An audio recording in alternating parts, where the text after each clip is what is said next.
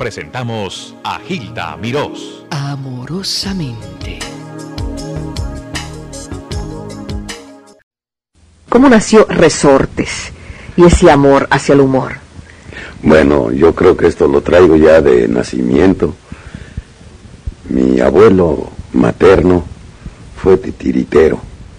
Me enseñó a mover los títeres o las marionetas, como muchos le dicen, desde muy pequeño mi cuerpo tuvo mucha agilidad desde niño para moverse al son de la rumba. Tú imitabas a los títeres hasta cierto punto en la agilidad de tu cuerpo. Cuando se enredaban los hilos, sí, como no le decía yo a mi abuelito, fíjate que un títere se me enredó y se le pusieron las piernas así y comenzaba a hacer de chueca. se reía mi abuelito y decía, ah, qué muchacho este.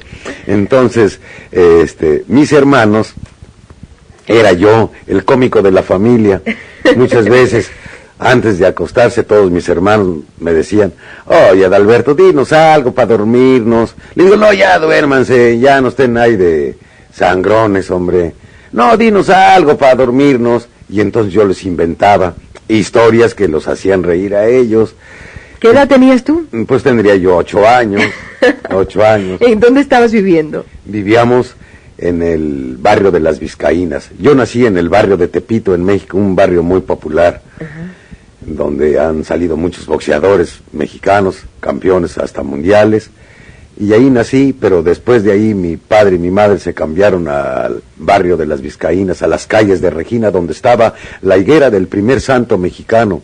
Y ahí nacieron mis demás hermanos, y en esa casa donde nació el santo mexicano San Felipe de Jesús, ahí crecí y ahí me desarrollé como artista. Porque a los 10 años, en las fiestas que había, siempre me hacían bailar el charleston y la rumba. Entonces no había fiesta donde no me hicieran bailar y me dieran regalos. Tú siempre muy puesto, ¿no? Ah, no, sí, siempre puestazo, sí, como no. Le he tenido mucho amor ahora sí que a las fiestas, a la risa. Y cuando crecí, mi madre quería que yo fuera pintor porque desde niño me gustó mucho la pintura y la caricatura. Me metió a la Academia de San Carlos, Escuela de Bellas Artes pero en mis tiempos que tenía yo así de ocio, me iba yo a los salones de baile. Y a mi madre le caía muy mal que me metiera yo al salón de baile. Me dice, pues, ¿qué vas a vivir de eso? Le digo, pues, a la mejor. Te pasabas baila que baila. Baila que baila. Así es que tuve mucho amor por el baile. Cierto día daba yo unas clases de tap. Yo aprendí a bailar tap eh, sin ir a una escuela de danza. Y enseñaba yo a los muchachos que les gustaba eso, me daban un peso o dos pesos porque les enseñara. Y pasaron unas artistas que trabajaban en una carpa, me aventaron un beso.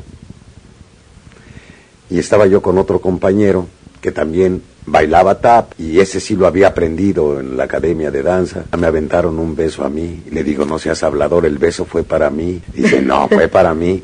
Entonces vimos que se metieron a la carpa las artistas estas y dijimos, vamos a ver qué hacen. ya fuimos a verlas y bailaban español. Y era homenaje y beneficio de un artista que se llamaba Socorro Cerrillo. Entonces otro amigo que iba con nosotros nos sugirió, ¿y por qué no se suben a bailar ustedes que lo hacen bien? Pues ¿por qué no? Y que corren a decirle a la del homenaje, Ahí están dos muchachos aficionados al baile que quieren tomar parte aquí en el homenaje al artista Socorro Cerrillo. ¿Cómo no que pasen? Ya nos subieron al escenario, pero entonces me entró el ese nerviosismo que entra, ¿no? Y como que ya me estaba yo rajando, dije, ¿para qué me subí? Ay, mamachita, ahora sí, a ver qué hago. Pues sí, salimos y bendito sea Dios, nos fue muy bien. Y de ahí ya salió la contratación. ¿De los dos? De los dos. ¿Cómo se pusieron? ¿Qué nombre? Los espontáneos. Porque, espontáneos. Porque nos dijo el que nos iba a anunciar, bueno, ¿y cómo los anuncio? Pues diga usted que son dos muchachos que van a hacer ahí una cosa espontánea de baile. Pues los espontáneos. Y como los espontáneos, así debutamos.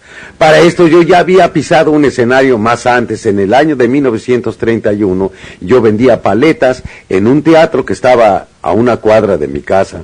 Un teatro que se especializaba en drama, comedia y zarzuela y entonces hicieron una obra sobre Emiliano Zapata, que es uno de los apóstoles, apóstoles de la Revolución Mexicana, Emiliano Zapata. y necesitaban unos agraristas, que salieran de agraristas, ¿no? Eh, con unos sombreros de petate, y como vendía yo paletas, pues dije yo, pues sí, cómo no, aquí me gano poco, ¿cuánto van a dar? Unos 50, pues más de lo que me gano aquí, a veces me llevo 80 centavos, un peso, ahí unos 50 le entro yo de agrarista. Entonces, me asomo entre bambalinas y estaba mi mamá y mis hermanos, dije, uh, me van a ver, me dio pena, entonces me puse unos bigotes y salió un agrarista, salió el segundo y el tercero tenía que salir yo. Cuando salí, me dieron una ovación. ¿Por Y yo qué? dije, ¿por qué? Es lo que dije yo entre mí, ¿por qué? Pues si yo no me conoce nadie, ¿y qué no vendrá atrás alguien? No, no venía nadie. Entonces el traspunte me dice, haz mutis. Y ya que hice mutis, me dice, ¡ay, semejante estúpido, bruto! ¿Quién te dijo que te pusieras esos bigotes? Ya te confundieron con Zapata. Eh, este, mi madre me dijo, dice, caray, hijo, ya que soy artista y en el cine y todo, me decía, este, ¿quién iba a decir que esa vez que te presentaste en el Teatro Hidalgo, que te sacaron de comparsa, tú ibas a seguir la carrera artística, hijo? ¿Qué sucedió después de ese teatro? Bueno, ese teatro después se cerró, se cerró. Pero de tu Y- carrera. Ah, de mi carrera, no. Ah, después me metieron otra vez a la escuela. y mi madre quería que yo fuera pintor. Sí. Pero yo me escapaba y me iba yo al baile. Y entonces cuando fui con este muchacho a la carpa, de ahí nos ofrecieron el trabajo. Ajá. Y entonces ya nos anunciaron que los espontáneos, que... ¿Y cuánto duró los espontáneos? Momento, voy para allá. voy para allá. De ahí debutamos y nos dieron dos pesos diarios a cada Dos uno. pesos diarios. Dos pesos diarios a cada uno. Pobrecito. Entonces el otro muchacho y yo, en la pareja que hacíamos, él hacía la parte seria y yo la parte cómica.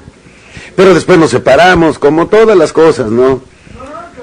Eh, y entonces me quedé ahí en esa carpa y me volví el actor cómico de la carpa. Y entonces el baile que yo tenía lo uní con los sketch, me hice un sketchero. En esa carpa también se hacía drama, comedia y zarzuela. Me metían a los dramas, a la comedia. Y entonces esos viejos actores me enseñaron mucho lo que es la actuación, a saber reír, a saber llorar, lo cual les agradezco mucho porque me ha servido cuando entré al cine, pues para obtener hasta ahora eh, aquí en Nueva York ese premio que me acaban de dar ACE, que es el tercer premio que recibo por la película Los Albañiles. Claro que esta película de Los Albañiles no es una película dentro de mi línea de, de- del actor cómico, sino estoy en, en tragicómico. ¿Te gusta ese tipo de papel? Bueno, sí, porque es muy humano hacer la tragicomedia, porque la vida es así, no tiene sus risas y tiene sus lágrimas. Y nosotros que nos dedicamos a hacer reír, claro que dentro de la carpa lo que más hago y digo lo que más hice fue hacer reír a la gente y en el teatro igualmente, pero no olvidándome de que yo había entrado ya en dramas y había yo hecho sentir y llorar a la gente. Entonces cuando me vinieron estas películas tragicómicas, pues me han dado ahora sí que el visto bueno y elogios y no está por demás seguir haciendo esa clase de, de cine. Nada más lo que más me gusta a mí es hacer un cine para todo público.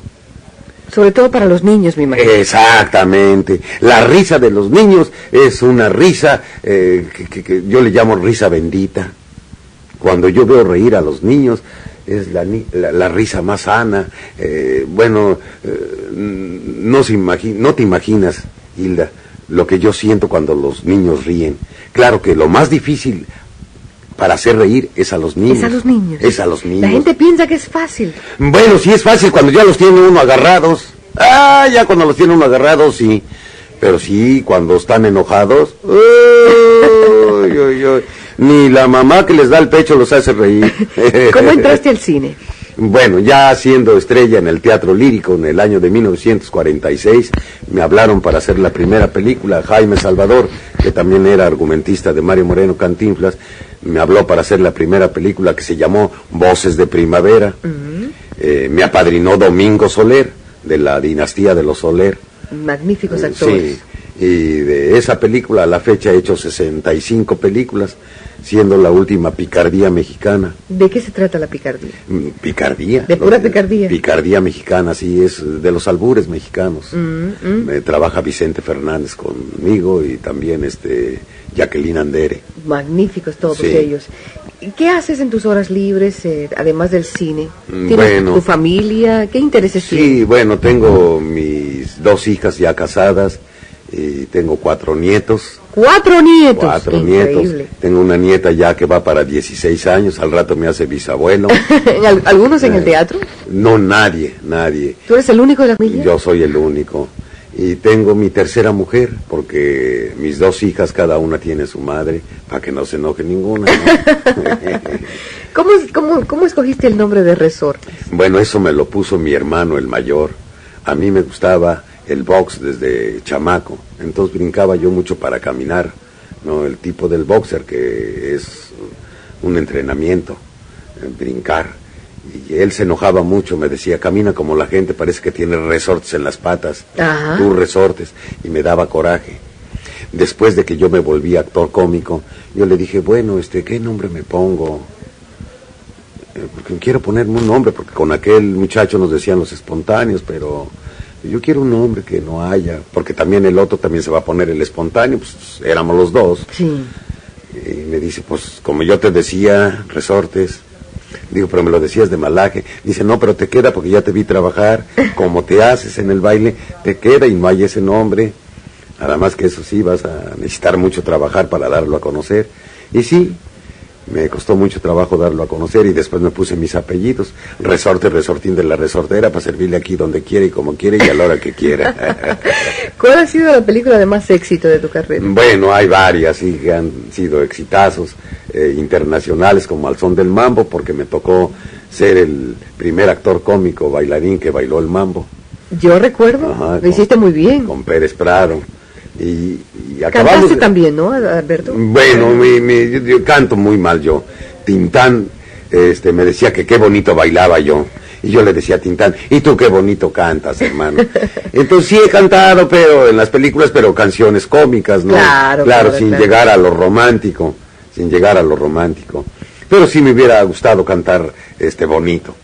¿Vives en un rancho? ¿Dónde vives? No, yo vivo en México, Sí. vivo en Coyoacán. Muy lindo, Cuyoacán. Sí, Coyoacán. Conozco mucho tu ciudad, es muy romántica. Coyoacán es muy bonito, muy es romántico. antiguo, muy colonial. Muy romántico, sí. ¿Tú eres romántico?